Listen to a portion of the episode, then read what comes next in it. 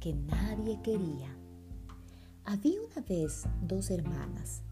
La menor era muy bonita, se llamaba Raquel, pero la mayor no era muy linda. Algunos pensaban que ella era fea y se llamaba Lea. Raquel era de esas niñas a las que siempre le invitaban a fiestas o a la que siempre escogían para jugar. Todos la querían. ¿Y qué tal la pobre Lea? Casi nadie ni siquiera la notaba. Un día su primo Jacob vino para quedarse. Era uno de los hijos de Isaac. Él estaba huyendo. Jacob había hecho algunas cosas malas y se había ganado algunos enemigos, incluyendo su propio hermano, y ahora tenía que esconderse. Lo curioso es que Jacob, de todas las personas, era a quien Dios le había dado la promesa especial. Yo voy a rescatar al mundo por medio de tu familia. Pero Dios escoge las personas que menos esperamos, como podrás ver.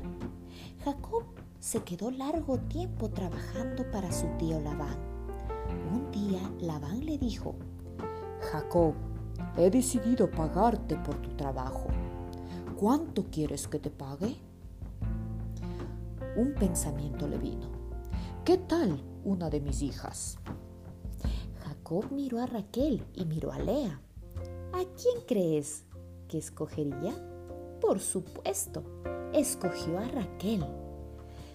Trabajaré siete años sin cobrar, dijo Jacob, si puedo casarme con Raquel. Así que Jacob trabajó siete años y por fin llegó el día de la boda. Pero esa noche, Labán le jugó un truco sucio a Jacob. En lugar de enviar a Raquel para que se case con Jacob, envió a Lea.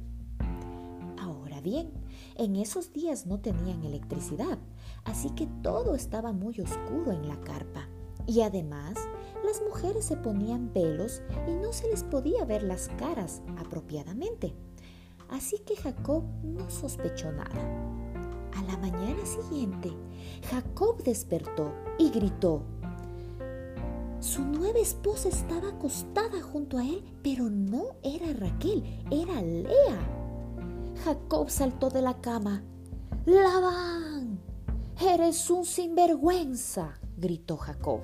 Pero Labán dijo, trabaja para mí otros siete años y entonces puedes casarte con Raquel.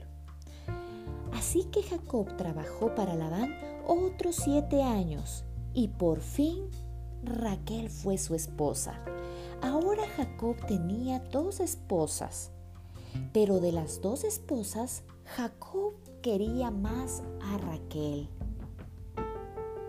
Nadie me quiere, soy muy fea, decía Lea. Pero Dios no pensaba que ella era fea.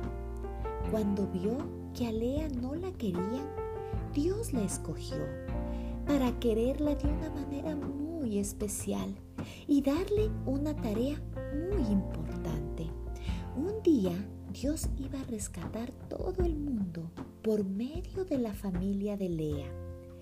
Entonces cuando Lea supo en su corazón que Dios la quería, de repente ya no le importó si su esposo la quería o si ella era más bonita. Alguien la había escogido Alguien la quería con un amor que nunca se acaba, que nunca se da por vencido, que nunca se rompe. Y ese amor es para siempre. Así que cuando Lea tuvo un hijo, le puso por nombre Judá. ¿Sabes lo que quiere decir Judá? Eso quiere decir, esta vez voy a alabar al Señor. Y eso fue exactamente lo que hizo y nunca adivinarías la tarea que Dios le dio a Lea. Como ves, cuando Dios miró a Lea, vio una princesa. Y con certeza eso fue exactamente lo que ella llegó a ser. uno de los hijos de los hijos de los hijos de sus hijos de los hijos de Lea sería un príncipe, el príncipe del cielo, el Hijo de Dios. Este príncipe amaría al pueblo de Dios y ellos no necesitarían ser hermosos para que Él los quiera. Él los amaría de todo corazón y ellos serían hermosos porque Él los amaba como amaba a Lea.